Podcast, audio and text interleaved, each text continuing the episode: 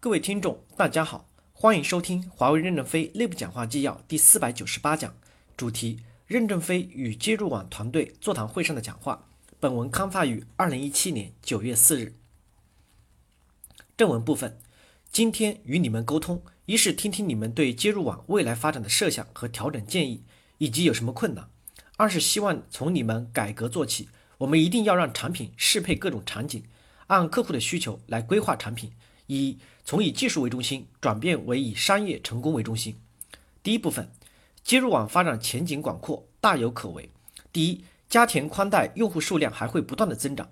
目前全球有十一亿个家庭还没有宽带，加上还有很多人没有手机，用这个数字乘以带宽的需求，未来世界的网络流量会扩大多少倍？网络由三部分组成：接入网、核心网，也就是城域和骨干网、数据库、数据中心。其中接入网占了很大的部分，你们 GPON 已经做得很好，未来仍然很有希望。未来网络发展是要给家庭、企业提供极宽带，我们现在的模式是否适合极宽带？如果不适合，那就是过渡的模式。我们要瞄准未来的市场需求，定义清楚远期目标，分阶段实施，应该可以实现。第二，内容会促进宽带网络的增长。中国区目前的挑战主要是因为没有内容，有了内容还会继续增长。不要着急，如果广东省推动推动的 4K 电视成功，国家会得到很大的进步。4K 的体验很好，但内容太少。为什么不在北上广深推 8K 呢？如果 AT&T 是否与十大华纳合并，将引爆全球运营商的视频爆瀑布式的增长。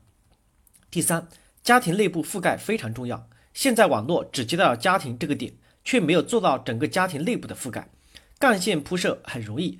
拉一根光纤就能解决，而进入千家万户每个角落的覆盖不容易，而且也很重要。第四，园区网络非常重要。你看我们这么大个企业要进行光纤的延伸，要覆盖 WiFi，我就要求他们把大堂、餐厅、咖啡厅的 WiFi 都覆盖好。客户可以通过 WiFi 接入，我们四五个人的内部会议也可以去咖啡厅开。我们解决了接入点的带宽问题，还没有解决在家庭覆盖的问题。已覆盖的家庭多出一捆网线呢。第二部分，我们要研究各种场景化的需求，技术来适配场景、产品、解决方案，服务全世界。第一，接入网本身是多场景化的，我们的产品与解决方案要针对不同的场景接入模式，技术发明要适配各种环境和内容和需求。比如，你们要研究美国的接入方式，将来最大的市场可能在美国，因为美国的居民分散，线路很长。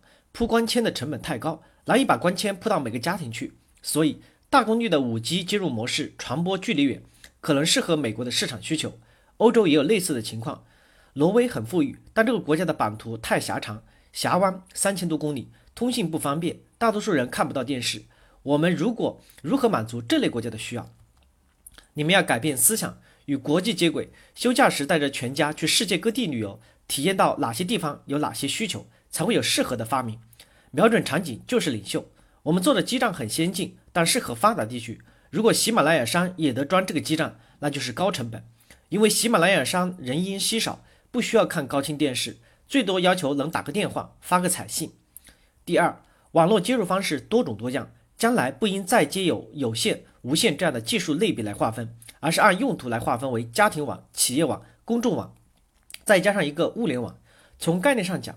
整个无线都是接入网，固定接入和无线接入需要协同起来。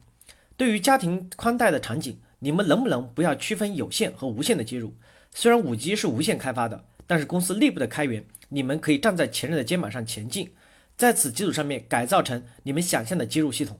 你们也可以从无线吸收一些无线的人才。我们要去理解如何利用当前无线的成果解决家庭场景的问题。第三，重视家庭网络的价值。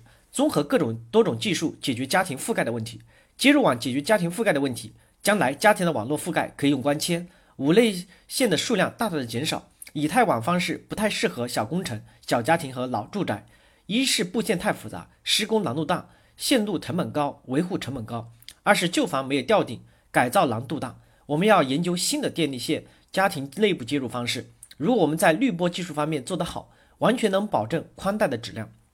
但是不赞成他们去研究高压线的接入，低压线的家庭内部覆盖更有商业价值。在固定终端和家庭业务发展方面，终端做他们的产品，你们也可以做自己的产品。我们虽然不能完全依赖运营商，但也要支持运营商的向家庭类延伸提升体验和 ARPU。感谢大家的收听，敬请期待下一讲内容。